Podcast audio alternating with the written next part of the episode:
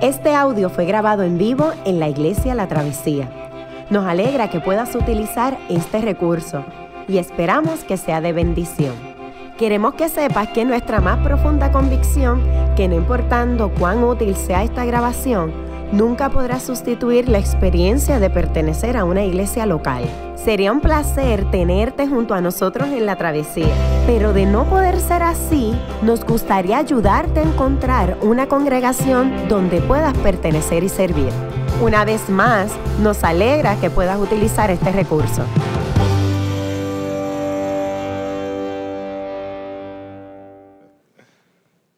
Bueno, vamos a, vamos a dar comienzo esta noche. El, ah, esta es la última lección que tenemos de los pactos. Estamos, estamos explorando la historia bíblica a través de los pactos, utilizando ese, ese, ese concepto para ver cómo se desarrolla la historia que nos cuentan las escrituras. Así que me permítanme comenzar con una oración, no sin antes agradecerles como siempre, eh, ¿verdad? Su compromiso.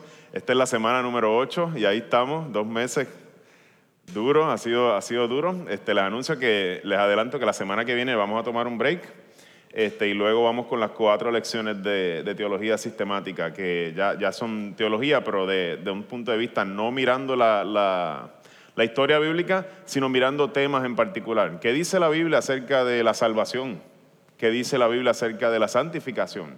¿Qué dice la Biblia acerca de la revelación? So, vamos a estar trabajando con temas y en eso este, nuestro hermano Juan José Coto, que ese es el tema, digamos, uno de los temas duros de él, nos va a estar ayudando con eso. Así que les adelanto que, que con eso vamos a estar trabajando desde noviembre 6 en adelante. Permítanme hacer una oración. Padre, gracias por este tiempo. Te pido, te pido que nos ayudes, Señor, a, utilizar bien el, el, tiempo que tenemos hoy, Señor, y, y que nuestra, nuestras vidas sean edificadas, Señor, que podamos aprender más de tu palabra hoy, Señor, pero no solamente por aprender, sino para poner en práctica en nuestra vida aquellas cosas, Señor, que urgen que nosotros pongamos en práctica. Te damos gracias por Jesucristo, Señor, te damos gracias porque nos has, nos has hecho, Señor, parte de una historia mayor que la nuestra. Nuestras pequeñas historias, nuestras vidas como individuos son injertadas, Señor, en una historia mayor que se dirige hacia unos cielos nuevos, una tierra nueva, Señor. Nos ha regalado una esperanza en Cristo. Gracias por eso, Señor. Ayúdanos a responder de manera digna, Señor, de este llamado que nos ha regalado. En el nombre de Cristo Jesús. Amén y amén.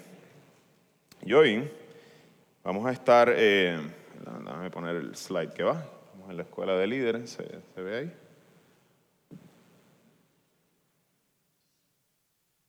Yo quisiera que comenzáramos, me encanta comenzar con repaso, con repaso porque de momento pasa una semana y lo que uno eh, trabajó la semana pasada, de momento ya esta semana uno, no, uno está medio, medio tambaleante. Así que yo quisiera que comenzáramos a describir qué es un pacto, ¿verdad? Estamos, estamos mirando cómo se desarrolla la historia bíblica a través de los pactos, pero entonces vale la pena tener bien claro lo que es un pacto eh, para, para, entonces nosotros poder seguir adelante.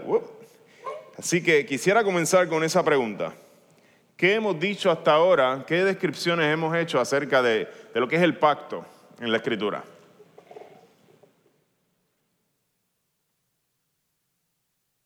Unos micrófonos por ahí, ¿verdad? Por si acaso alguien quiere ayudar. Ah, oh, Axel, ¿qué, ¿qué, hemos dicho? Gracias, Axel. eh, habíamos hablado que es un acuerdo uh -huh. entre dos, mínimo dos partes. Um, hay unas distinciones entre lo que es un pacto del hombre con otro hombre, uh -huh. o sea, con otra persona, donde las dos personas eh, están de acuerdo en entrar en ese, en ese pacto, versus un acuerdo con Dios, donde ya Él tiene una autoridad, donde Él establece el pacto y el hombre como tal se somete a ese pacto. O sea, como está obligado a obedecer en ese sentido. Y que aparte de entonces cuando se establece un acuerdo, también hay unas consecuencias para no, por no cumplir con eso, con el acuerdo establecido. Ok, chévere. Nos estaba hablando de ese acuerdo entre dos partes, estaba haciendo una distinción entre un pacto de dos seres humanos y un pacto con Dios. Uh -huh. hablamos, hablamos sobre eso. ¿Qué más trabajamos eh, en relación al pacto? El pacto bíblico específicamente. Porque hay pacto matrimonial, hay pacto, hay distintos pactos, pero el pacto de la escritura. Hablamos de un pacto de obras, ¿recuerdan? Y un pacto de un pacto de gracia. Básicamente, el Señor hace con la humanidad en un principio un pacto de obras, le da unas instrucciones eh, a, los primeros seres humanos, les dice fructifíquense, multiplíquense, llenen la tierra, ejerzan autoridad y dominio sobre, la, sobre todos los peces del mar, sobre toda la creación. Y le, hace un pacto con los seres humanos. Y hay una parte negativa del pacto donde Él prohíbe que los seres humanos tomen eh, o coman del, árbol del, del, bien y del mal. Así que ese pacto, ese primer pacto fue roto por los primeros seres humanos, le llaman el pacto de obras. Y luego comenzamos con un pacto de gracia, es un pacto que el Señor hace para rescatar la humanidad. Y comenzamos a ver los primeros destellos de ese pacto, que ese pacto se va a ir desarrollando a través de toda la Biblia, es un solo pacto eh, de gracia. Y, vemos los primeros destellos en Génesis capítulo 3, versículo 15, donde el Señor mira a la serpiente y le dice, va a venir uno que va a destruir tus obras. Va a venir uno que te va a aplastar la cabeza. Va a venir uno al cual tú vas a herir, pero él te va a vencer. Y ya empezamos a ver como unos destellos. Inmediatamente los seres humanos caen, ya el Señor se compromete a hacer algo y a destruir las obras de maldad. Así que ahí empezamos a ver el desarrollo de un pacto de gracia. Eh, me encanta, y siempre uso las mismas palabras, me encanta la definición o la manera en que Tim Keller eh, habla acerca del pacto, y estas son las palabras que él utiliza para describirlo. Pacto es una relación mucho más íntima y personal que una relación meramente comercial o legal. Sin embargo, al mismo tiempo es mucho más duradera, vinculante e incondicional que una basada en el mero sentimiento y el afecto. Una relación de pacto es una sorprendente mezcla de ley y amor.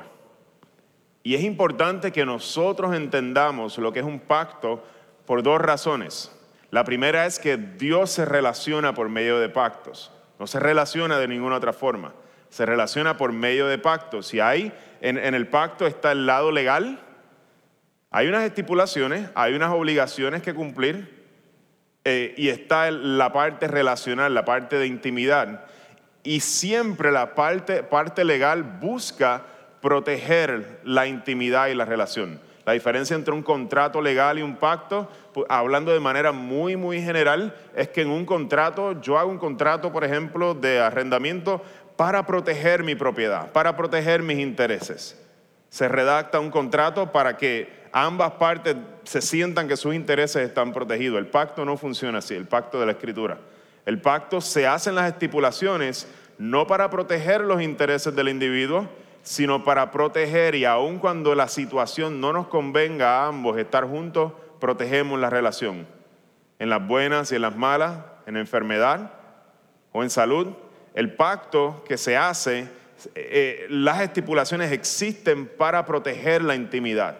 Para cuando no hay sentimientos y afecto, todavía hay una relación vinculante, aunque no exista el sentimiento o el afecto y se provoca nuevamente el sentimiento y se fuerza y se dice, aquí estamos, hicimos un pacto, no podemos separarnos. El pacto funciona para, para proteger la relación entre las dos partes. Y así es que se relaciona Dios con los seres humanos, por medio de pactos. Por eso es que cuando vemos que Israel es infiel una y otra y otra y otra y otra y otra vez, y lo dice el Señor claramente, ustedes quebrantaron mi pacto. Aún así, el Señor sigue siendo fiel a Israel.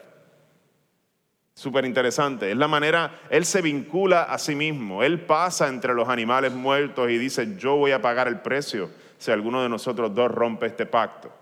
Eh, eh, es la manera en que Dios se relaciona. Y es necesario que Dios se relacione así con nosotros porque nosotros somos inconstantes y no podemos, no hay manera de que nos permanezcamos en una relación con Él si no hay un pacto que, que vincule a ambas partes, porque nosotros no somos gente fiel. Así que bien importante, esa es la primera razón la segunda razón es que el pacto es un, digamos, un, tema que, que, nos ayuda a organizar la Biblia completa. Nos ayuda a entender cómo fluye la historia. Cada pacto que nosotros vamos viendo es un desarrollo de un solo pacto, que se llama el pacto, en los reformados le hemos llamado el pacto de gracia. ¿Sale por ahí? como lento el internet hoy. Así que si nosotros fuéramos a pensar en el pacto de gracia, podemos pensar en él de la siguiente manera.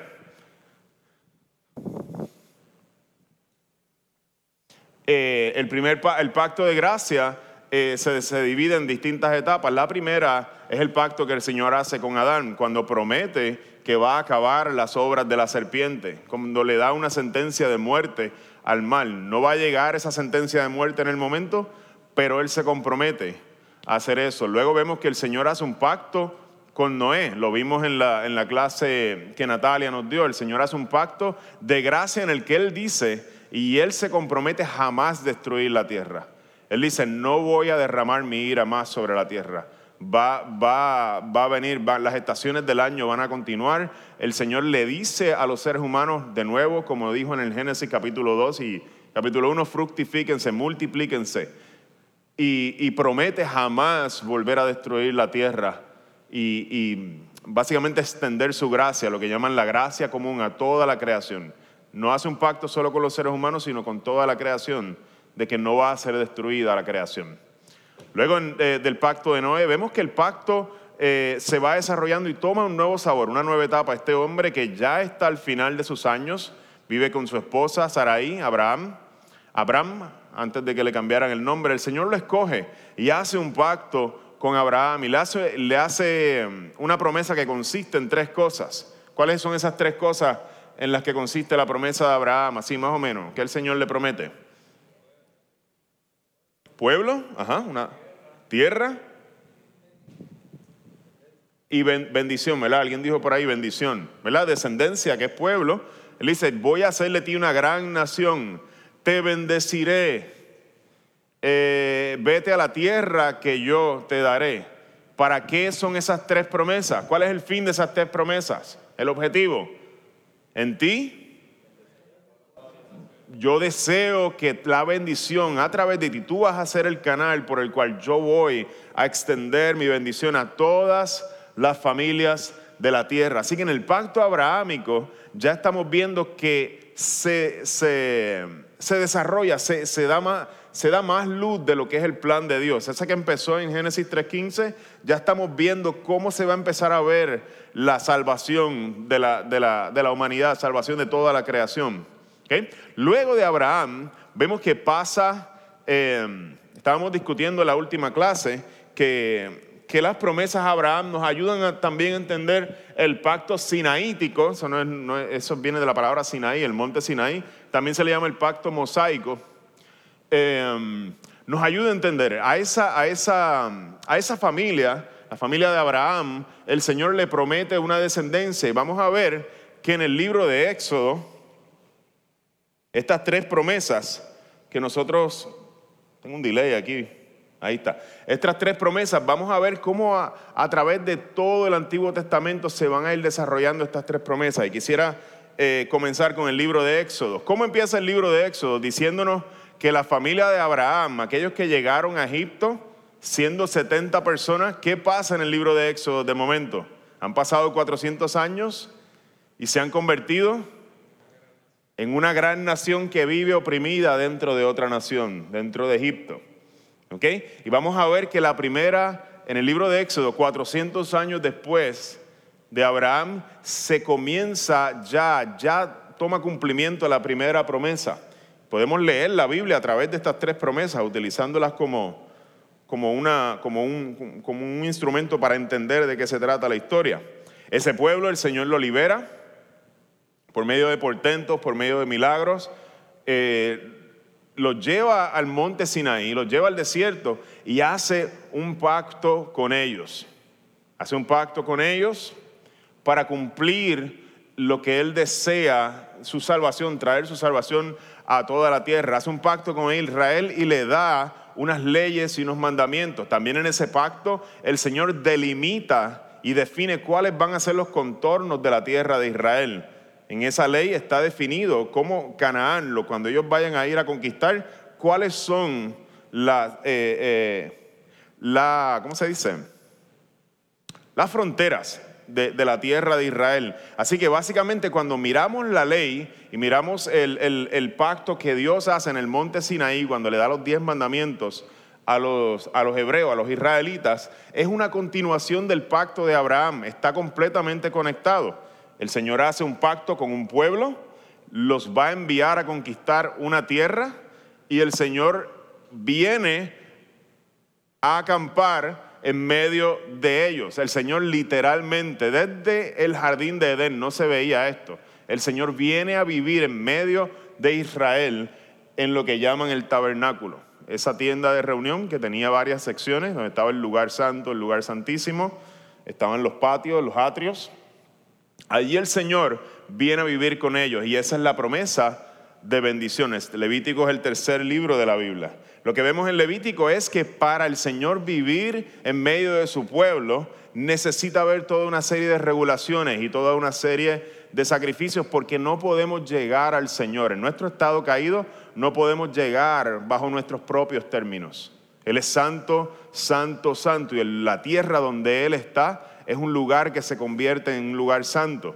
Así que el Señor establece toda esta ley, todo este pacto eh, mosaico, todas estas leyes, para que Israel pueda experimentar la bendición. La bendición no es otra cosa que una relación con Dios. Israel, como ningún otro pueblo, va a experimentar una relación con Dios. Dios va a estar en medio de ellos y, ellos, y, el carácter de Dios ha de reflejarse en toda la, sociedad de Israel. La gente iba a mirar, el, el, plan era que la gente mirara a Israel, y yo sigo usando esta palabra, no sé por qué la digo, pero que se babearan, dijeran, wow, qué hermosa la gente de ese pueblo, yo quiero ser así. Hay algo que ellos tienen que nosotros necesitamos.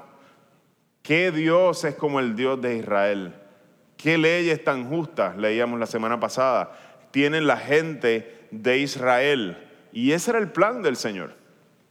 Nosotros vemos que ya a través del libro de Éxodo y Levítico, las promesas a Abraham de pueblo, bendición, se van, se van este, empezando a cumplir y todavía no se han cumplido, porque falta la de la tierra. ¿Qué es lo que vemos en el cuarto libro de la Biblia? Números, es que los israelitas, luego de haber hecho un pacto con el Señor, se van a poner en marcha. Empieza con un censo, por eso se llama número. Empiezan, empiezan todo este, ¿cómo le llaman? Pep Rally. Empiezan todas las tribus. Aquí está la tribu de Rubén. Y de hacer los chihichis, pareciera un, evento y cada tribu y empiezan a contar y empiezan a, a, básicamente hacer un conteo de todos los que hay, cuántos están diestros para la guerra y todas estas cosas. Y esos son los primeros 10 capítulos de números. Es un censo preparándose para ir a ese lugar que es la tierra. Y vemos a la primera generación de israelitas que salieron de Egipto ready para ir a tomar la tierra. Pero conocemos lo que pasó en ese desierto. Uno de los libros más trágicos es el libro de números, porque después del capítulo 10, donde está todo este pep rally, de, casi como que de field day, todo el mundo ready para ir a conquistar la tierra, lo que vemos es una y otra y otra vez los israelitas endureciendo su corazón, los israelitas tentando al Señor, los israelitas desobedeciendo, los israelitas rebelándose en contra del Señor y termina de una manera trágica esta primera generación. El Señor los condena a estar 40 años en el desierto. Y no es hasta que llega, muere, mueren todos los de la primera generación, que la segunda generación, esta nueva, se le da la oportunidad y ahí entramos entonces nosotros en lo que es el final de números y Deuteronomio, donde Moisés se para frente a esta nueva generación que va a conquistar la tierra y les da un recuento de todo lo ocurrido y hace un pacto nuevamente con ellos, retoma el mismo pacto, les recuerda las palabras del pacto a la nueva generación para que ellos vayan a conquistar la tierra y actúen con fe. Vamos a ver que en los próximos libros de la Biblia tenemos a jueces, tenemos, perdóname, tenemos a Josué, que es el sucesor de, Moisés. Josué llega a conquistar la tierra, es el, es el sucesor de Moisés y dirige al pueblo a conquistar la tierra. Y luego nos encontramos con un libro medio extraño. Ya los israelitas están en la tierra, todavía no han conquistado toda la tierra en su cabalidad, pero nos encontramos con el libro de jueces y de momento eh, el libro de jueces se caracteriza por algunas cosas y es que el pueblo no tiene rey en ese momento. No tiene rey, está viviendo en la tierra. Y vamos a ver en el libro de jueces unos ciclos del pueblo de Israel en los que el pueblo de Israel olvida los mandamientos del Señor, caen en servidumbre de otros pueblos, la tristeza, la opresión que sienten los lleva a arrepentirse, claman al Señor y el Señor levanta un libertador que va y, básicamente defeat, ¿cómo se dice? Destroza, de, derrota, derrota a, los enemigos de Israel y el ciclo vuelve a repetirse. ¿Qué nombres vemos ahí? Sansón, Gedeón, el del vellón de lana. ¿A quién más vemos ahí? A Samuel es el último juez, sí, el profeta Samuel también es, el último juez. Y vemos también ahí a Débora, Débora y Barak. Vemos también ahí a Jefté, que hace una promesa después de su victoria, hace una, hace una promesa que el que lo reciba, eh, él, él le va a quitar la vida y termina teniendo que básicamente sacrificar a su propia hija. Libro medio oscuro, un libro medio extraño, porque vemos este ciclo repetirse una y otra vez. Los israelitas ya están en la tierra, pero todavía la cosa está medio extraña. Dice que cada uno hacía conforme a su corazón. Cada uno estaba como que, como un pueblo de ovejas perdidas en un territorio, pero ya están en la tierra. Estamos viendo cómo se cumplen las promesas a Abraham. Luego de este periodo comienza un periodo de Israel que tal vez nosotros conocemos un poco más. Va Israel por primera vez a tener un rey. ¿Por qué sucede esto? ¿De dónde sale el deseo de los israelitas? Los israelitas se, se reúnen ante Samuel, profeta Samuel. Eh, sus dos hijos estaban al garete y no había heredero para Samuel que fuera justo. los dos hijos de Samuel estaban a lo loco y, ellos no querían a un rey que, ellos, que, que estos siguieran siendo reyes. Y miran a las naciones alrededor y le piden a Samuel, nosotros queremos tener un rey como lo tienen las naciones de alrededor. Queremos un rey como las naciones. Y en esa petición el Señor se indigna, pero le dice a Samuel, les vamos a dar un rey. Ellos quieren un rey como las naciones y le advierte, esto es lo que va a hacer el rey. Si tú quieres un rey como las naciones y no soy yo tu rey, esto es lo que va a hacer tu rey. Los va a esclavizar, se va a aprovechar de ustedes, les va, a, pedir dinero, los va a oprimir y esto es lo que va a hacer con ustedes un rey. Pero como ustedes quieren un rey, y literalmente así mismo, así mismo lo dice el texto, como ustedes quieren un rey, el Señor dijo, Samuel, dale un rey. Y allá vamos a encontrarnos con el primer rey de Israel. ¿Quién es el primer rey de Israel? Vamos a ver si alguien se acuerda por ahí el rey Saúl, ¿qué distinguía al rey Saúl? Era agradable, dice que era alto, el tipo era apuesto, el tipo dice buen mozo y no había ningún otro israelita como él. El tipo se paraba y se quedaba con el show, ¿sabe? Todo el mundo sabía, lo miraba y decía, wow, ahí está Saúl. Impresionante, impresionante, el tipo alto, fuerte, eh, tipo alto, fuerte, así como algo así como Gerson más o menos, ¿sabes? El tipo se paraba y... Eso tengo, tengo de punto. Tipo se paraba en medio del pueblo y todo el mundo paraba lo que estaba, lo que estaba haciendo para ver a Saúl. Y ese es el rey que Israel deseaba tener. La larga historia corta es que todos sabemos que Saúl terminó eh, desobedeciendo al Señor, fallando al Señor y siendo descartado por el Señor porque no puso su confianza en el Señor. Y esto es algo bien, bien importante, porque el rey de Israel, y esto es bien, bien importante, es el que se convierte en el representante de Israel delante de Dios. Se supone que sea el israelita por excelencia, el israelita que ame al Señor más que cualquier otro israelita, el israelita que vive una vida de justicia, una vida de arrepentimiento, con un corazón que sea conforme al corazón de Dios. Y esto nos lleva al segundo rey de Israel. La manera en que lo escogen es muy diferente a la del primer rey de Israel. ¿Alguien se acuerda el nombre del segundo rey de Israel? El rey David. El primer rey era de la tribu de Benjamín, el segundo rey es de la tribu de... ¿De? La tribu de Judá. Y algo de momento, si el lector está prestando atención, algo de momento empieza como que a, a tomar sentido. Génesis capítulo 49, ¿alguien lo puede buscar por ahí? Génesis capítulo 49, versículo 10. Una promesa antigua, antigua, estamos hablando en Génesis eh, eh, Jacob quien es el, padre de las doce tribus de Israel, de los doce hijos, le está dando una bendición a cada hijo. Está dando una, antes de morir. Y en las palabras que usa para la bendición de Judá, de su hijo Judá, él utiliza estas palabras, eh, Génesis 49, 10. Si alguien lo tiene y lo lee en el micrófono. Con, el micrófono un momentito. ¿Está prendido el micrófono? Está apagado ahí. Again.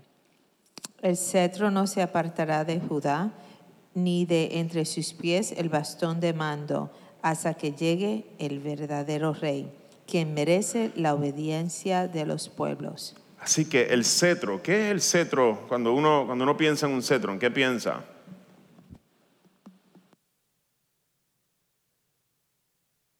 ¿Cómo? Reinado, poder. Y dice, no se apartará de este mi hijo, el cetro no se apartará de Judá ni de entre, sus pies el bastón de mando hasta que llegue el verdadero rey. Ya hay una promesa que el Señor hace. Dice, va a llegar un rey. Va a llegar un rey y esto es muchísimo antes. Estamos hablando, wow, yo no, yo no he hecho el número todavía, pero estamos hablando cientos de años antes.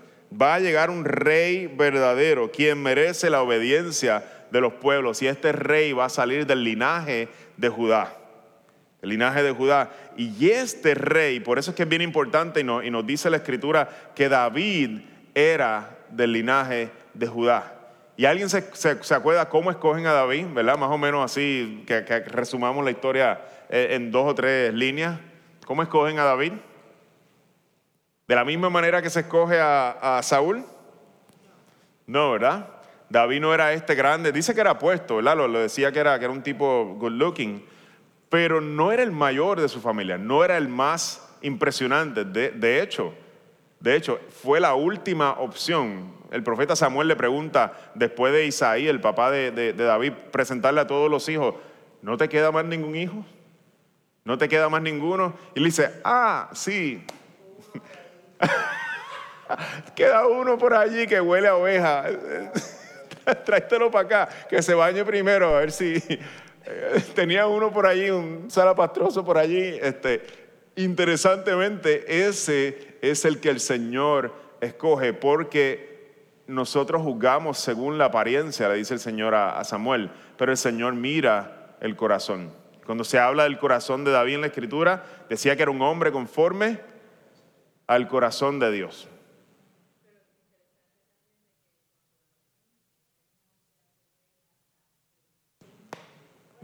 Uf, mira, mira, uf. Ay, exacto. David en ese momento Exacto. Es un proceso bien largo el que David tiene que pasar para hacerse rey. Sufre en cantidades desterrados. De alguna manera, y, de alguna manera nos recuerda cómo, cómo las promesas de Dios funcionan en nuestra vida. El Señor promete algo y, wow, y tú dirías, wow, ya lo alcanzamos, este, seguimos a Jesús, ya alcanzamos, eh, estamos aquí siguiendo a Jesús, llegamos a nuestra victoria. Es como que de alguna forma te encuentras con todos estos pesares, te encuentras con un montón de cosas que jamás pensaste encontrar. Te ungieron rey y tú ya. Y no sabes que te esperan un montón de años de, dificultad.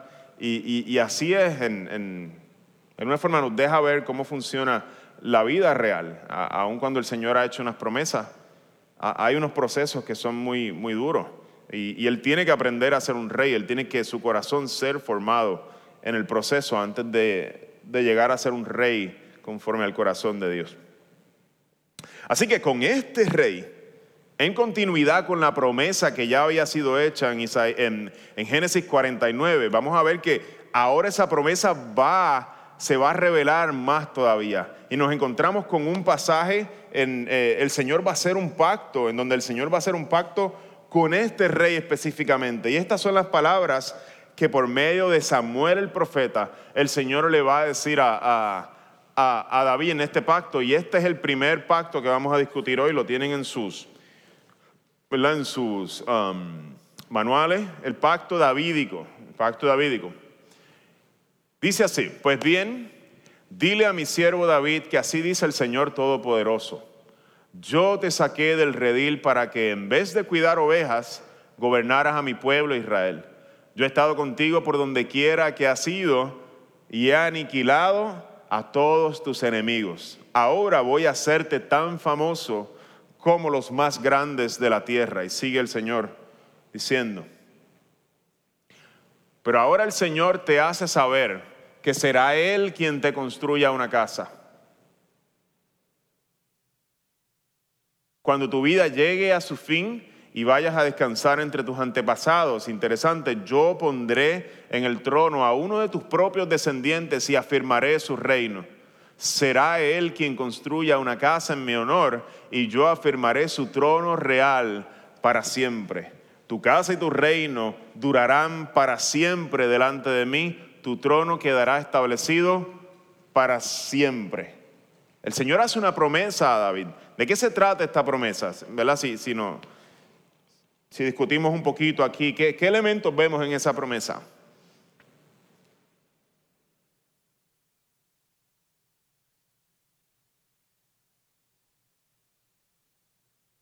Lo que está en amarillo, ¿quién puede? un, un reino eterno. Tu descendencia va a ocupar el trono de manera eterna. Voy a establecer tu reino para siempre. Y esta otra promesa que está aquí, ¿se les acuerda a una promesa anterior? ¿Hace eco? Leo.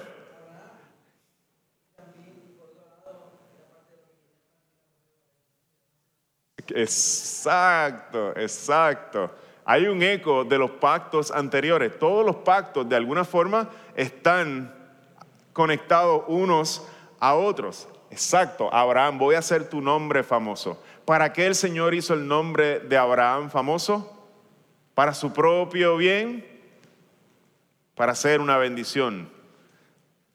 La torre de Babel, ellos querían, como dice Leo, hacerse famosos ellos para, para su propio ego, para destronar de alguna forma a Dios y ellos hacerse dioses en sí mismos. Pero el Señor da un nombre famoso con el fin de adelantar sus propósitos redentivos, con el fin de bendecir a los demás.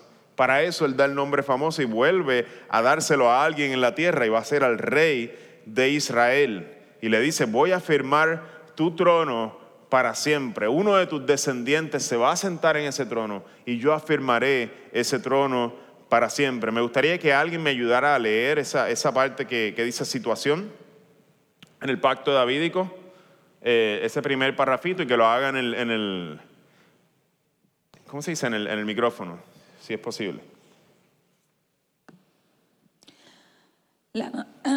disculpen, en Pacto Davídico. Dios había prometido que el reinado, gobierno de su pueblo nunca se apartaría de la línea de Judá. Dios coloca a David en el trono como el rey de la era dorada del reino unido de Israel y hace un pacto con David de que un gobernante de su linaje reinará eternamente sobre el pueblo de Dios.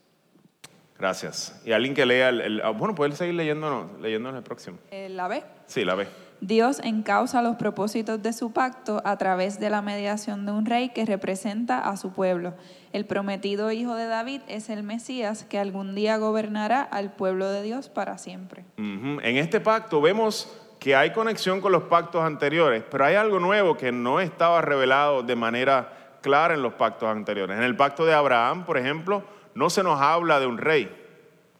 No se nos habla de un rey se nos habla de que va a haber un momento de que el Señor tiene la intención de bendecir a todas las familias de la tierra, pero no hay todavía una revelación de cómo Él lo va a hacer exactamente.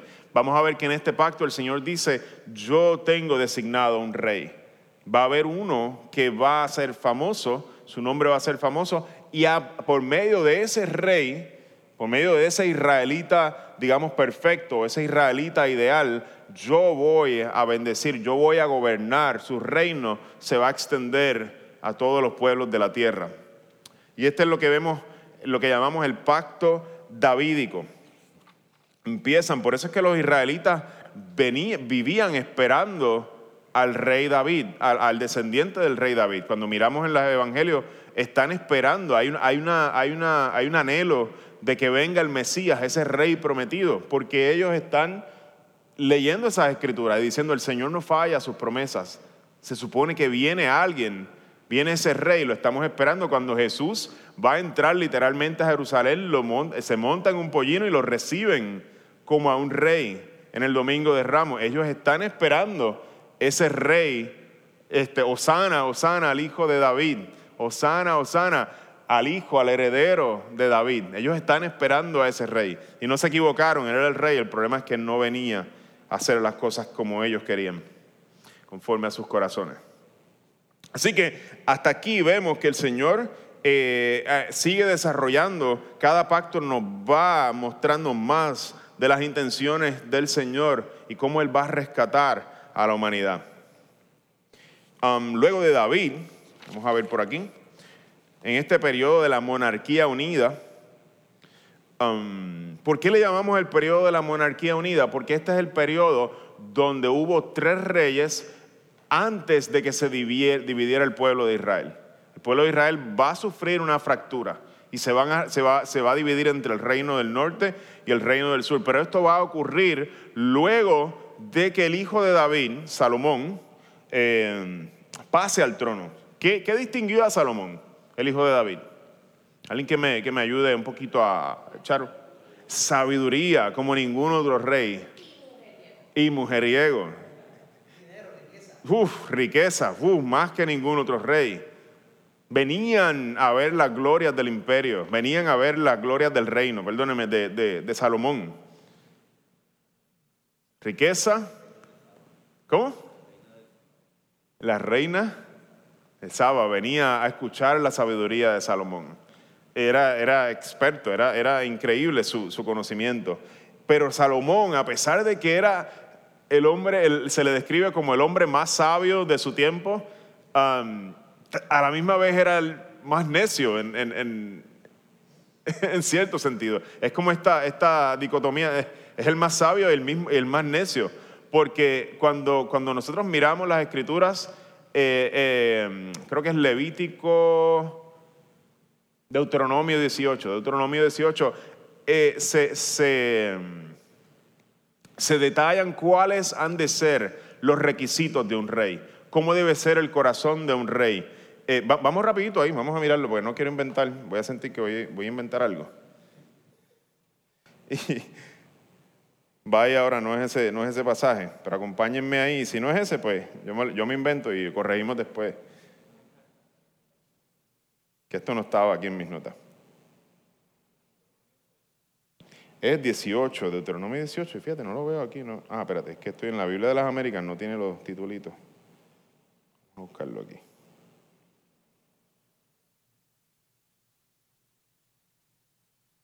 El profeta. Vamos a buscarlo, espérate. Solo una pausa aquí. Es que esto es demasiado importante.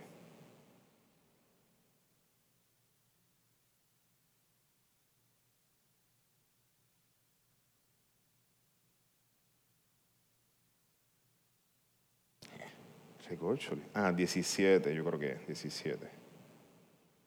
18 es el profeta, describe al profeta.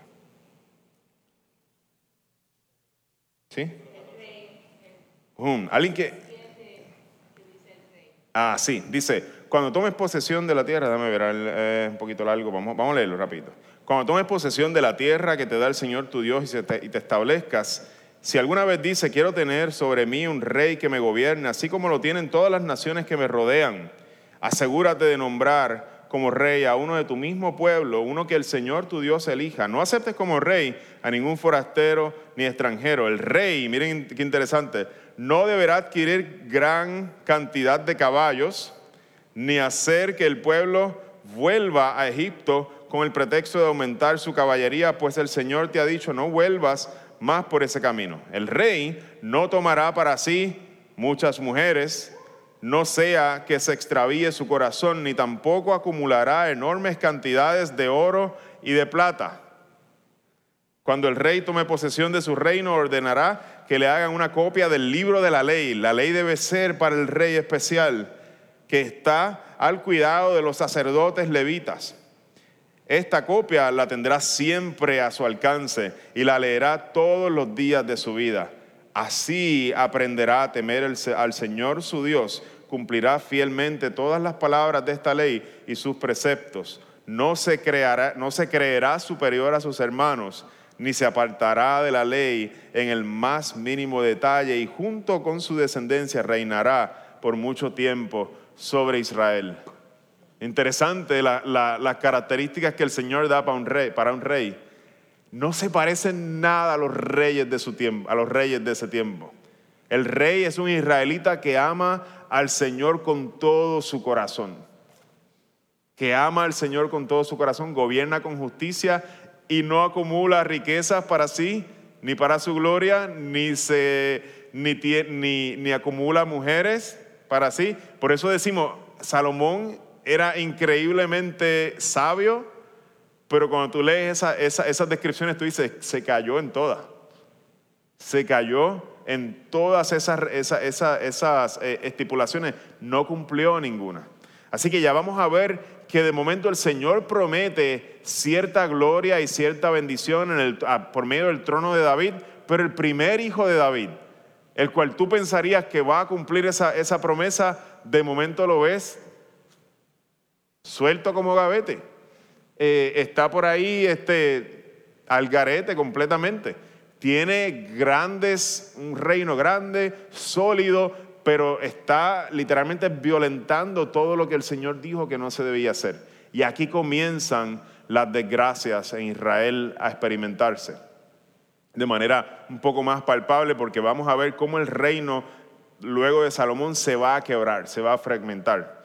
Tengo que tener cuidado con decir que aquí comienzan, porque comienzan con David, cuando David eh, comete el pecado de, asesinar a, a, Urias para quedarse con su esposa Betsabé. Pero el David se arrepiente de todo corazón y restaura, el Señor restaura su vida. Eh, pero no nos cuenta así de Salomón. Así que luego de Salomón lo que nos vamos a encontrar es una monarquía dividida. Hasta el momento ha reinado 40 años Saúl, 40 años David, 40 años Salomón y nos encontramos en el año 930 y vamos a ver ahora el periodo de la monarquía dividida. Se, pasa Salomón, ¿verdad? Este, muere Salomón y comienza a haber una contienda por quién se queda en el, en el trono. Tenemos a dos reyes. Tenemos al rey Roboam, que es el hijo de Salomón, y tenemos al, creo que es el jefe de los ejércitos, Jeroboam. Y Roboam se quiere, quiere Em, se, llena, se llena de, ¿cómo, cómo le llaman esta, a esta característica? De arrogancia, se llena de arrogancia y cuando el pueblo le pide que le baje la carga de trabajo, el pueblo estaba, eh, el reino de Salomón fue un reino que le causó mucha opresión al pueblo, cargó las espaldas de los pueblos con, con toda la gloria que él tenía para mantener ese estatus y le piden a Roboam, por favor, necesitamos descanso. Y Roboam, de manera muy arrogante, aún aumenta la carga.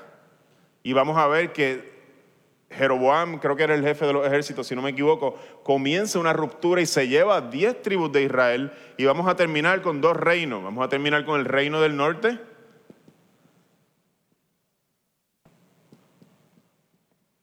Y el reino del sur. Aquí hay 10 tribus. Y en el reino del sur van a haber dos tribus. El reino del norte, el reino del sur es el reino del heredero davídico, que es Roboam, a pesar de que es malvado, es el, es el, es el heredero al trono. Son solamente dos tribus, la tribu de Judá y la tribu de Benjamín. Vamos a ver que en el norte es un reino que desde el principio se, volcaron a la idolatría. Establecieron dos eh, estatuas. ¿qué, eran esas estatuas? ¿Alguien se acuerda? No recuerdo. ¿Becerros eran? Tengo que revisar, pero dos estatuas gigantes.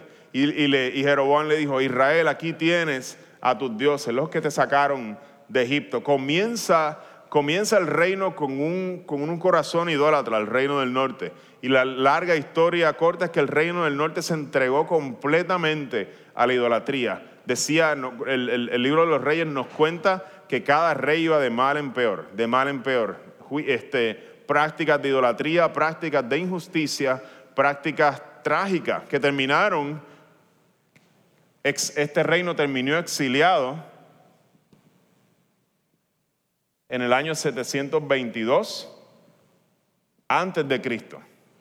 Duraron 200 años casi, un poquito menos de 200 años, y Asiria, el imperio de Asiria los, arrasó y se los llevó y los dispersó por todo el imperio a esta gente del reino del norte.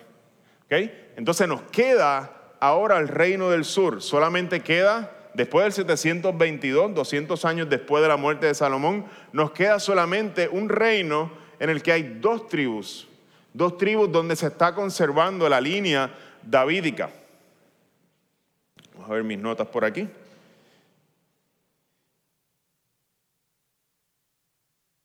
Y este reino se caracteriza por tiempos en los que hay fidelidad.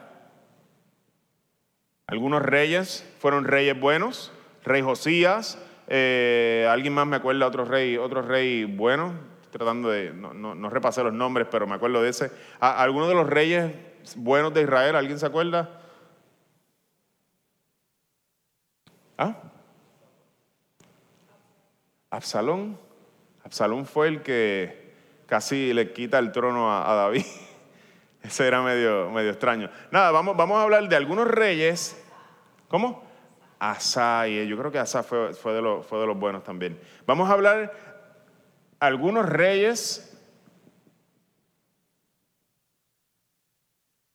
tiempos de fidelidad intermitente y tiempos de infidelidad caracterizaron el reino del sur. Por eso el reino del sur no se fue, no fue llevado al exilio de manera inmediata. Tenemos a Ezequías también como otro de los reyes buenos, más, o menos ahí, bastante, digamos, decente. y vamos a ver que hay como una intermitencia, tiempos de fidelidad y tiempos de infidelidad, tiempos de fidelidad y tiempos de infidelidad en el reino del sur. Así que ellos duran más, más tiempo hasta el año 586, donde la tragedia, el, momento más trágico para el pueblo de Israel sucede. ¿Alguien sabe lo que, lo que sucede en el año 586 antes de Cristo? Babilonia destruye completamente a Israel. El Señor que es clemente y compasivo, lento para la ira y grande en amor y fidelidad, derrama su juicio sobre Judá. Derrama su juicio sobre el reino del sur luego de muchas, muchas advertencias. Los profetas venían advirtiendo a Israel, Jeremías llorando. Los profetas, esto es lo que te espera, tienes que arrepentirte, Judá. La injusticia está presente en tus calles, abandonas al huérfano, maltratas y abandonas a la viuda, al extranjero. No, no hay justicia en tu pueblo. Los pastores de Israel dice que se comían a las ovejas. Una, es una metáfora que usa, el, el, profeta Ezequiel para describir cómo los líderes religiosos del pueblo se aprovechaban de la gente, se aprovechaban de sus posiciones de autoridad para devorar a las ovejas, para devorar a la gente del pueblo de Israel. Y eso eran los representantes de Dios en el templo los líderes religiosos, y aún ellos estaban corrompidos. Y luego de muchas advertencias, en el año 586 sucede la tragedia más grande para Israel, es que es llevado al exilio, al exilio ah, en Babilonia. Mucha información, ¿verdad? Estamos como tratando de resumir una historia y viendo cómo, cómo los pactos nos van ayudando a entender todo lo que está pasando. ¿Qué implicaciones tiene el exilio? ¿Qué se pierde en el exilio que era parte de las promesas que Dios había hecho a Abraham? La tierra. Ya no tenemos tierra. ¿Qué más no tenemos? No tenemos templo. Así que ya no tenemos aquí en medio nuestro la presencia. Ya no tenemos a Dios en medio nuestro, perdimos.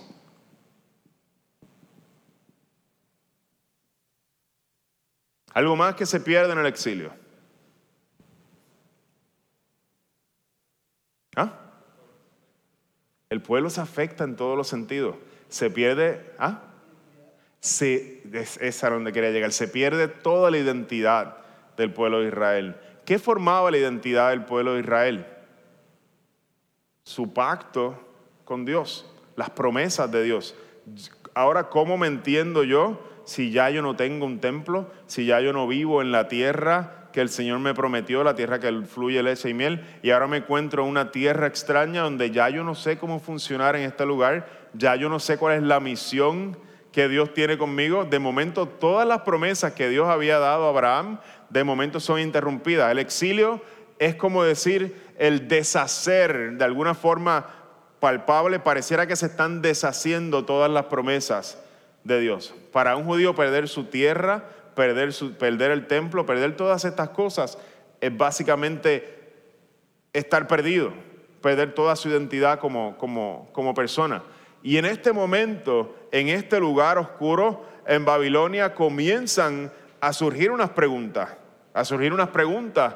¿Qué tiene el Señor con nosotros? ¿Se habrá olvidado el Señor de su pacto?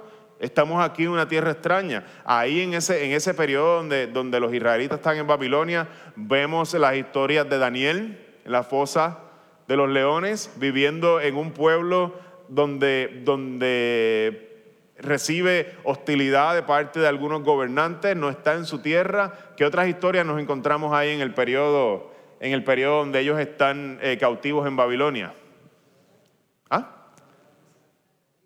Sadrach, Mesach y Abednego siendo perseguidos por su fe también, por no, no adorar a la estatua de Nabucodonosor y echados al fuego del horno.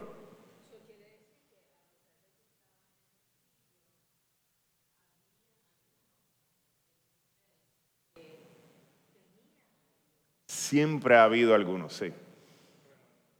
Remanentes, gracias. esa es la palabra que la, que la escritura, había un remanente que era fiel al Señor. Aún en medio de esa circunstancia, donde ya para un judío pierde de alguna forma su identidad, no sabe cómo, cómo funcionar en este lugar extraño, porque está lleno de comidas extrañas que son, que son prohibidas para ellos, está lleno de cosas impuras que ellos no podían tocar ni siquiera. Estos lugares se vuelven de momento una, una, complejidad con la que ellos nunca habían vivido. Por eso Daniel cuando está en, la, en el, digamos, en el programa de entrenamiento que duraba tres años, no comió de la comida del rey y pidió que por favor no le dieran de la comida del rey, que él no quería contaminarse con esa comida. Esos son los tiempos del exilio. Aunque Daniel fue, llevado a Babilonia un poco antes, básicamente son las mismas circunstancias. Están en una tierra extraña, en Babilonia. Porque el exilio eh, del 1586 es la tercera vez donde el rey Nabucodonosor interviene. La primera vez fue en el, en el 605, luego en el 590 y algo pero la tercera vez es donde destruye, dice, me cansé de esta gente. Se han revelado, esta es la tercera vez que se rebelan este, contra mí, contra mi, autoridad, los voy, a, los voy a acabar. Y eso es lo que hace el rey Nabucodonosor. Toma la ciudad, lo, sitia, la gente se está muriendo de hambre dentro de las puertas de la ciudad. Es un momento horrible. Este año para Israel fue un momento horrible, el momento del exilio. Eh, eh, Lamentaciones de Jeremías, el libro de Lamentaciones, se escribe cuando él está experimentando y viendo cómo se comen las madres a sus hijos. Es horrible. Lo que experimenta Israel en este momento es horrible y por eso es que la desesperanza se siembra en sus corazones de una manera bien profunda, porque experimentan algo que jamás pensaron que experimentarían, pero estaba en la ley del Señor como una de las estipulaciones del pacto cuando ustedes miran Levítico capítulo 29, si no me equivoco, los que quieren tomar nota, busquen por ahí entre el 29 y 28, uno de esos dos, están las estipulaciones de fallar al pacto. Cuando se falla al pacto del Señor, luego de un gran tiempo de misericordia del Señor, el Señor lleva a cabo las estipulaciones del pacto. Sé que se escribieron muy en el tiempo de Moisés, se escribieron esas estipulaciones. El Señor lleva a cabo la, condenación por, fallar al pacto. Allí en medio del exilio surgen, pareciera que se, se deshacen las promesas del Señor, pero surge una nueva esperanza. Comienzan los profetas desde allí del exilio, los profetas post-exilio o los que viven durante el exilio, comienzan a hablar de una esperanza y una restauración. Allí tenemos eh, al profeta Jeremías, tenemos al profeta Ezequiel hablando de una redención que el Señor va a llevar a cabo. Comienzan ellos a hablar de un nuevo pacto que, el Señor va a llevar a cabo. Y este nuevo pacto tiene unas, eh, unas descripciones súper hermosas que, que no habían visto ellos en ningún momento antes. Los profetas anuncian la restauración de Israel, anuncian que Israel va a regresar de esa tierra de Babilonia, va a regresar a su tierra, que se levantará un rey justo del linaje de David. Comienzan a anunciar los profetas que va a haber un nuevo pacto que el Señor va a hacer con los israelitas. En el pacto nuevo el Señor va a limpiar sus corazones, el Señor va a perdonar sus pecados, el Señor pondrá su ley en los corazones, no solamente va a ser un asunto externo a la ley, sino que va a internalizarla el Señor en el corazón de los israelitas y el Señor va a derramar su espíritu, dice, sobre toda carne. Profeta Joel. Yo quisiera que fuéramos conmigo un momentito al Jeremías capítulo 31, versos 31 al 34. Estos son pasajes que nosotros tenemos que marcar en la escritura porque son demasiado importantes. Israel está viviendo en cautiverio y estas palabras de esperanza son las palabras que el Señor les da a este pueblo infiel que está sufriendo las consecuencias de su desobediencia. Si alguien, si alguien lo busca, eh, yo, lo, yo, lo, puedo leer de aquí, lo pueden leer ustedes en su, lo voy a leer de la nueva versión internacional. Y el Señor le dice así a Israel, el verso 31, vienen días, afirma el Señor, en que haré un nuevo pacto con el pueblo de Israel y con toda la tribu de Judá, y no será un pacto como el que hice con sus antepasados en el día en que los tomé de la mano y los saqué de Egipto. No va a ser como aquel pacto, ya que ellos lo quebrantaron a pesar de que yo era su esposo, afirma el Señor. Este es el pacto que después de aquel tiempo haré con el pueblo de Israel, afirma el Señor. Pondré mi ley en su mente y la escribiré en su corazón. Yo seré su Dios y ellos serán mi pueblo. Una de las frases que se repite a través de toda la escritura. Ya no tendrá nadie que enseñar a su prójimo, ni dirá nadie a su hermano, conoce al Señor, porque todos, desde el más pequeño hasta el más grande, me conocerán, afirma el Señor. Yo les perdonaré su iniquidad y nunca más me acordaré de sus pecados. ¿Quién es el que lleva a cabo todas las acciones en este nuevo pacto?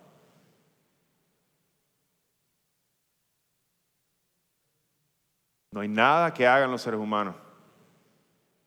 No hay ni una sola acción.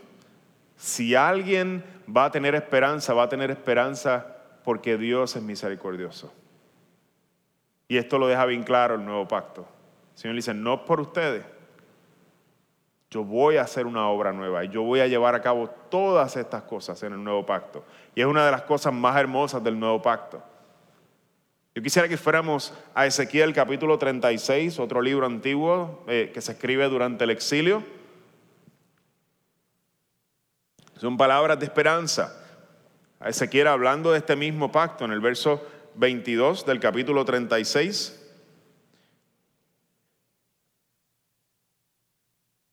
Dice de la siguiente manera, por eso, perdóname,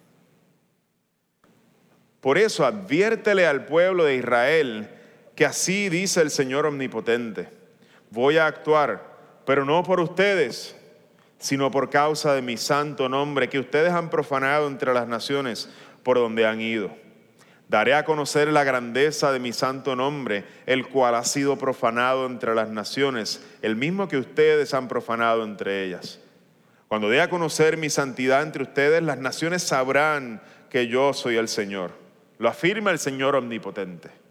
Los sacaré de entre las naciones, los reuniré de entre todos los pueblos y los haré regresar a su propia tierra. Los rociaré con agua pura y quedarán purificados. Los limpiaré de todas sus impurezas e idolatrías. Les daré un corazón nuevo y les infundiré un espíritu nuevo.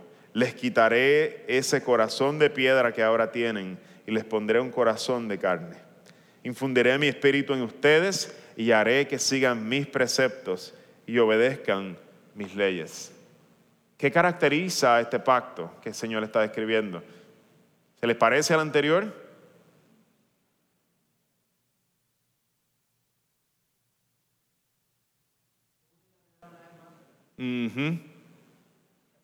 Se acabó. ¿Por qué el Señor hace este pacto? Nos lo dice aquí, por Israel. ¿Cómo? Por su propio nombre, ni siquiera es por ellos. Le dice, yo por mi propia santidad, por mi nombre, yo voy a hacer este pacto. No es porque ustedes se lo merezcan. El Señor va a volver a hacer, va a un pacto con Israel. Un pacto que, al, al, cual le conocemos como el nuevo pacto, donde Él va a hacer toda la obra redentora. Él va a tomar toda la carga de santificar a los seres humanos porque no hay manera que los seres humanos participen en esta obra de renovación. Es Él quien la tiene que hacer. Él tiene que hacer una cirugía y sacar el corazón viejo y poner un corazón nuevo. Les está diciendo Israel, no hay otra manera de que ustedes tengan esperanza si yo no les saco el corazón de piedra y les pongo un corazón de carne. Y es un lenguaje que el Señor está utilizando para referirse al estado de toda la humanidad realmente. Es una obra que Él va a hacer, donde Él, solamente Él, es quien va a hacer esta obra. Esta obra se promete en los libros de Ezequiel, en el libro de, Jeremías, y tú dices, wow, pues ocurrió en ese momento. ¿Cuánto tiempo tomó en llevar a cabo el Señor todas estas cosas? El Señor prometió devolverlos a su tierra. ¿Volvieron los israelitas a su tierra? Volvieron 70 años después de su cautiverio en Babilonia, volvieron a su tierra, reconstruyeron el templo una vez más, celebraron la reconstrucción del templo, reconstruyeron nuevamente las murallas con Nehemías. Esdras trajo la ley al pueblo una vez más. Y vemos que hay de alguna forma un tipo de avivamiento en Israel. Regresan de Babilonia, vienen cantando, experimentan un tiempo de, hermosura, digamos, un tiempo de bendición de nuevo en su tierra. Pero jamás, jamás, jamás experimentan las promesas que los profetas habían dicho a toda su plenitud. Cuando los profetas comienzan a describir el mundo venidero y comienzan a describir lo que Dios va a hacer en el mundo, se queda corto lo que pasó en Israel. Así que de alguna manera hay un cumplimiento de regresar a la tierra, pero como que te deja como que, ah, yo pensaba que era algo mejor, como que me dieron lo que, lo que yo esperaba, me cumplieron mis promesas, se restauró el templo una vez más, pero no se siente tan rico como yo esperaba. Y es que los profetas de alguna forma, y esto es algo que hacen los profetas, están hablando de acontecimientos que van a suceder en ese momento, poco después, pero están señalando a unos acontecimientos que van a suceder que son mucho de carácter más global y más glorioso. Y cuando Isaías comienza a profetizar y los demás profetas tienen esta característica de que hablan de algo que va a pasar, pero a la misma vez va a pasar de manera mucho más gloriosa más adelante. Y es como hay cierto paralelismo en la, manera en que los profetas comienzan a, a profetizar. ¿Qué pasa en este tiempo donde ellos restauran su tierra? No vuelve a haber un rey en el trono de Israel. No hay rey en Israel. No se sienta nadie en el trono de David. Y el último libro de Malaquías, estamos ya llegando al, Nuevo Testamento. Vamos a acabar en un ratito. El último libro de Malaquías termina, este es el último profeta de Israel, termina con estos dos versos, los últimos dos versos del Antiguo Testamento. Estoy por enviarles al profeta Elías antes que llegue el día del Señor, día grande y terrible. Él hará que los padres se reconcilien con sus hijos y los hijos con sus padres, y así no vendré a herir la tierra con destrucción total. ¿Qué se nos promete en estos últimos dos versos del Antiguo Testamento? Viene alguien que va antes que llegue el Señor. ¿Quién viene antes del Señor? El profeta Elías. Que, y, vamos, vamos a ver ya mismo, no nos adelantemos, vamos a ver ya mismo. Viene uno que va a preparar el camino del Señor. Isaías 40 lo dice también de esa manera. Preparen el camino del Señor. Este, y, vemos que los dos últimos versos de la escritura terminan en expectativas. En expectativas. Estoy por enviarles un profeta, a Elías. 400 años antes de que Cristo llegue. Con esto cierra el Antiguo Testamento. Antes de que llegue el día del Señor. Él hará que los padres se reconcilien con sus hijos y los hijos con sus padres. Va a haber arrepentimiento y así no vendré a herir la tierra con destrucción total. Este profeta va a traer reconciliación, va a haber arrepentimiento en el pueblo y la gracia de Dios se va a derramar. ¿A quién se nos parece ese hombre?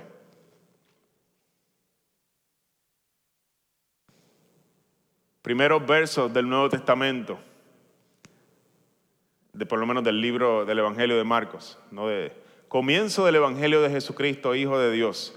Sucedió como está escrito en el profeta Isaías, yo estoy por enviar a mi mensajero delante de ti, el cual preparará tu camino. Voz de uno que grita en el desierto, preparen el camino del Señor, háganle sendas derechas. 400 años de silencio pasan. ¿Qué habrá pasado con las promesas del Señor? ¿Acaso se habrá olvidado? ¿Acaso nos habrá dejado el Señor? Y los escritores del Nuevo Testamento comienzan haciendo referencia exactamente a donde termina el Antiguo Testamento. Como que a decirnos, aquí llegó, llegó el momento, se va a cumplir el nuevo pacto. Eso que esperamos de manera tan eh, eh, que no vimos eh, cumplido cuando se restauró el templo, no lo vimos, no vimos la gloria que esperábamos, se va a cumplir.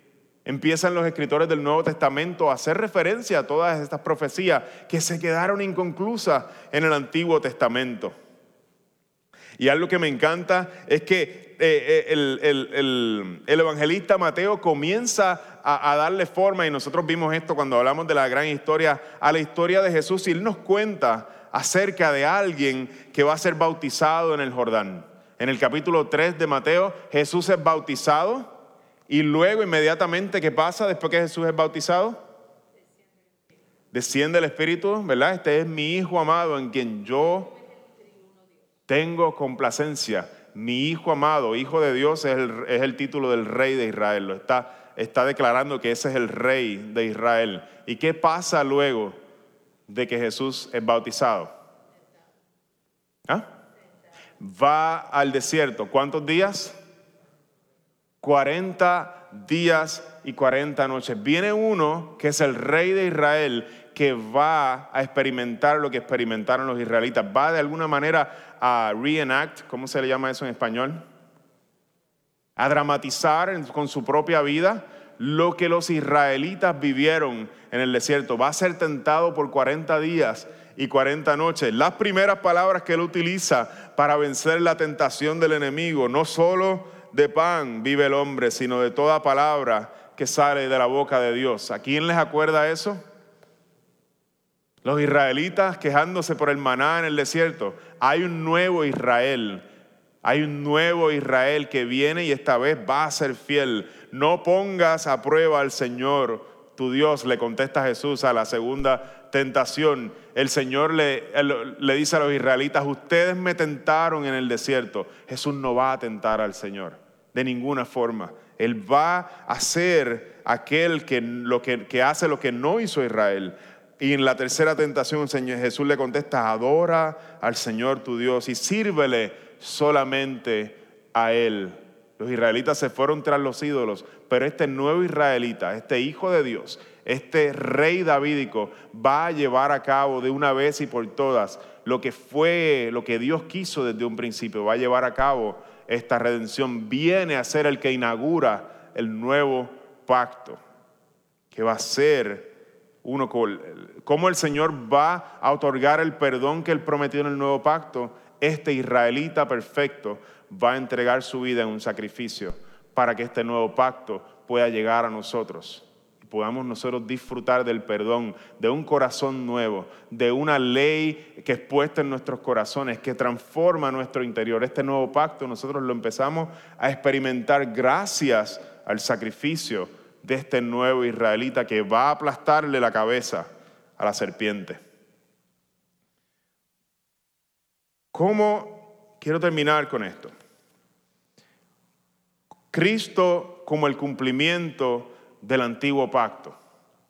¿Cómo es que Cristo viene a ser el cumplimiento de todos estos pactos que nosotros hemos visto, que mirábamos ahorita en la, en la, en la, flecha, en la, que mirábamos cómo, cómo es que Él cumple todo lo que está prometido en todos estos pactos? ¿Cómo se vuelve Él el que a quien están señalando todos estos pactos? ¿Cómo es que nosotros cuando nos toca predicar el domingo, nosotros encontramos a Jesús en todas las escrituras? ¿Cómo es que todo esto está señalando a Él? ¿Cómo es que Cristo está cumpliendo el pacto adánico eh, que encontramos en Génesis 3.15? Si alguien me puede leer, eh, lo tienen en, sus cuadernos. La letra A en el, eh, con, con micrófono y ya con esto vamos a terminar.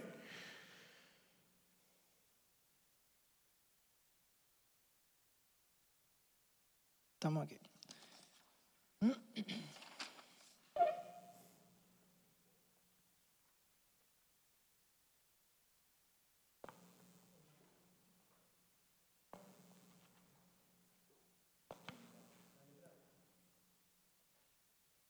Cristo es el cumplimiento del antiguo pacto. Y ahí vamos a ver una letra debajo. En la última página. El nuevo pacto instituido en la sangre de Cristo da cumplimiento a todas las etapas anteriores del pacto de gracia.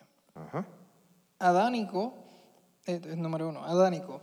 Jesús es la simiente prometida en Génesis 3.15, el Mesías prometido, el que aplastó de una vez la cabeza de la serpiente. De momento sale aquello que era una promesa oscura, un destello de esperanza en Génesis 3.15. Viene uno que le va a aplastar la cabeza a la serpiente, pero va a ser herido en el proceso. De momento nos vemos al Hijo de Dios en una cruz herido, eh, sangrando. Todo su cuerpo ha sido maltratado y está venciendo las obras de maldad de Satanás, pero le está costando ser herido a él.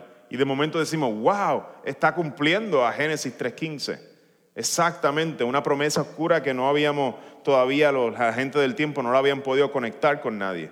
El pacto noéico, alguien que me lea la, la B. Jesús cargó la ira de Dios por los pecados, librándonos del juicio futuro. Jesús también sostiene y mantiene el orden creado. En la historia de Noé se desciende la ira de Dios sobre la humanidad desciende, nadie queda vivo para contar lo que allí pasó, solamente una familia, bueno, sí, queda una familia viva para contar lo que allí pasó. Desciende la ira de Dios. La ira de Dios va a descender una vez más, pero esta vez no va a descender sobre la humanidad, va a descender sobre su Hijo para traer salvación a la humanidad. Algo que se promete allí en ese pacto es que la creación no va a experimentar nuevamente la destrucción, de que el Señor va a sostenerla a través del tiempo y no la va a deshacer una vez más. Y esto es exactamente lo que dice la Escritura acerca de Jesús, que Él sostiene con la palabra de su poder todas las cosas. Colosenses capítulo 1. Él sostiene con la palabra de su poder todas las cosas. Es Jesús quien estaba prometiendo a Noé sostener todas las cosas con la palabra de su poder y no volverlas a deshacer. El pacto abrahámico.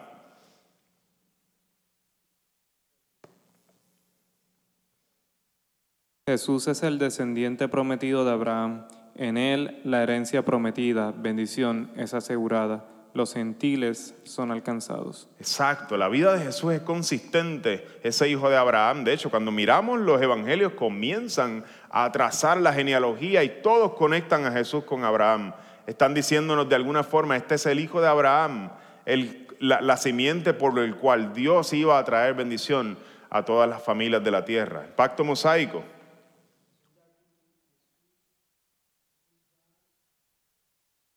¿Se fue el micrófono? Yo creo que ahí está. Jesús, Masaico.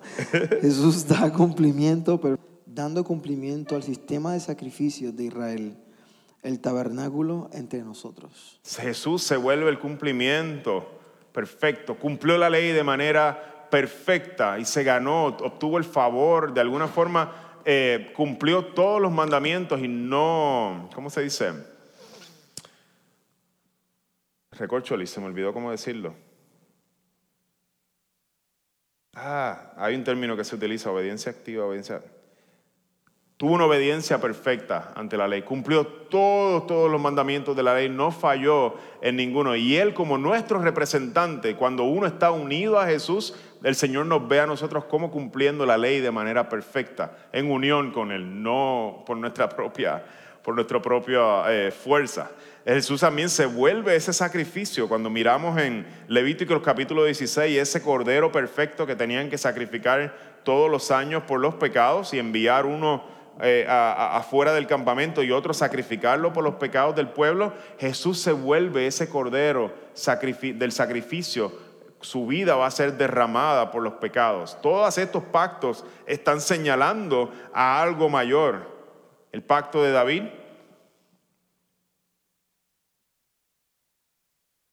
Jesús es el rey mesiánico que asumió el trono de David para siempre. Ajá. Jesús se vuelve, ¿verdad? Lo que decíamos ahorita, ese rey que Israel esperaba, ese rey y en la ascensión, cuando él eh, es llevado de nuevo al cielo, dice que se sentó a la diestra de Dios y desde allí está reinando hasta que todos sus enemigos sean puestos por estrado de sus pies. El Señor está reinando ahora mismo y va a regresar como el rey a reclamar todo lo que es de él y eso lo veremos en el fin de los tiempos. Eh, quisiera terminar con esto, las señales sangrientas del antiguo pacto, esto es súper interesante, que son la circuncisión, la, la ¿por qué dice eso? No? Eh, la Pascua, que la señal donde pintaban con sangre los dinteles de las puertas para que no entrara el ángel de la muerte, son reemplazadas y cumplidas en las señales no sangrientas del nuevo pacto. La circuncisión es reemplazada por el bautismo.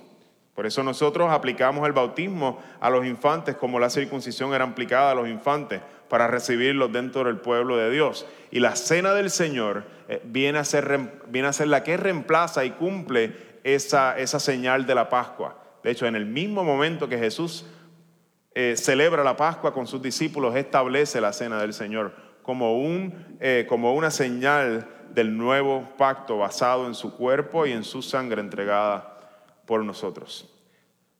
Son las nueve y cinco y fue largo esto, es un, ¿verdad? un overview a través de todo el Antiguo Testamento y cómo el Señor va desarrollando y dándonos un poquito más cada vez de los pactos y cada pacto va revelando más del plan de Dios. ¿eh? Es bastante, bastante, ¿verdad? Esto de, que, hemos visto esta mañana. Yo quisiera terminar con una escritura y entonces orar para regresar a nuestros, a nuestros hogares.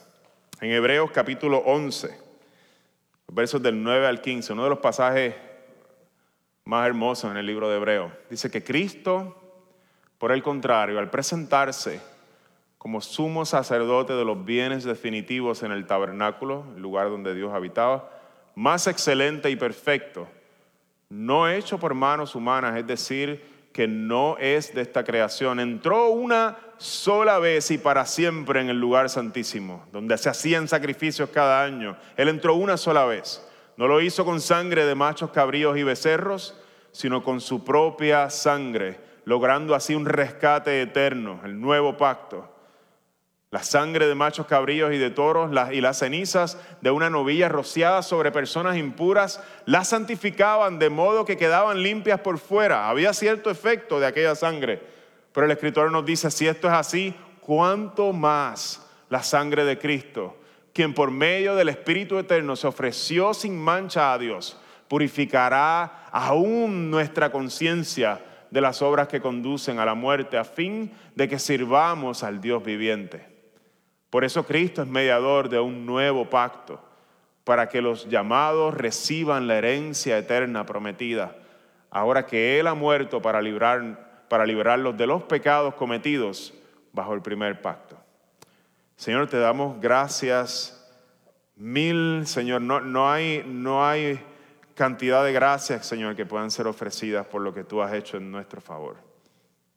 Gracias por el nuevo pacto, Señor, porque cuando nosotros éramos incapaces, Señor, de acercarnos a ti, tú te, dignaste, Señor, tuviste misericordia y tabernaculizaste entre nosotros, te viniste a vivir en medio nuestro, Señor, para ofrecer la vida, tu propia vida, la vida del Hijo, en nuestro favor, Señor, y hacernos benefactores de este nuevo pacto, Señor. Los antiguos no sabían y miraban, miraban con, con ansiedad y cómo se van a cumplir estas cosas, estas promesas del Señor. Pero nosotros podemos mirar, Señor, y contemplar al Hijo de Dios en la cruz y ver, Señor, tu misericordia derramada en este nuevo pacto sobre nuestras vidas. Ayúdanos, Señor, a vivir a la altura de este nuevo pacto.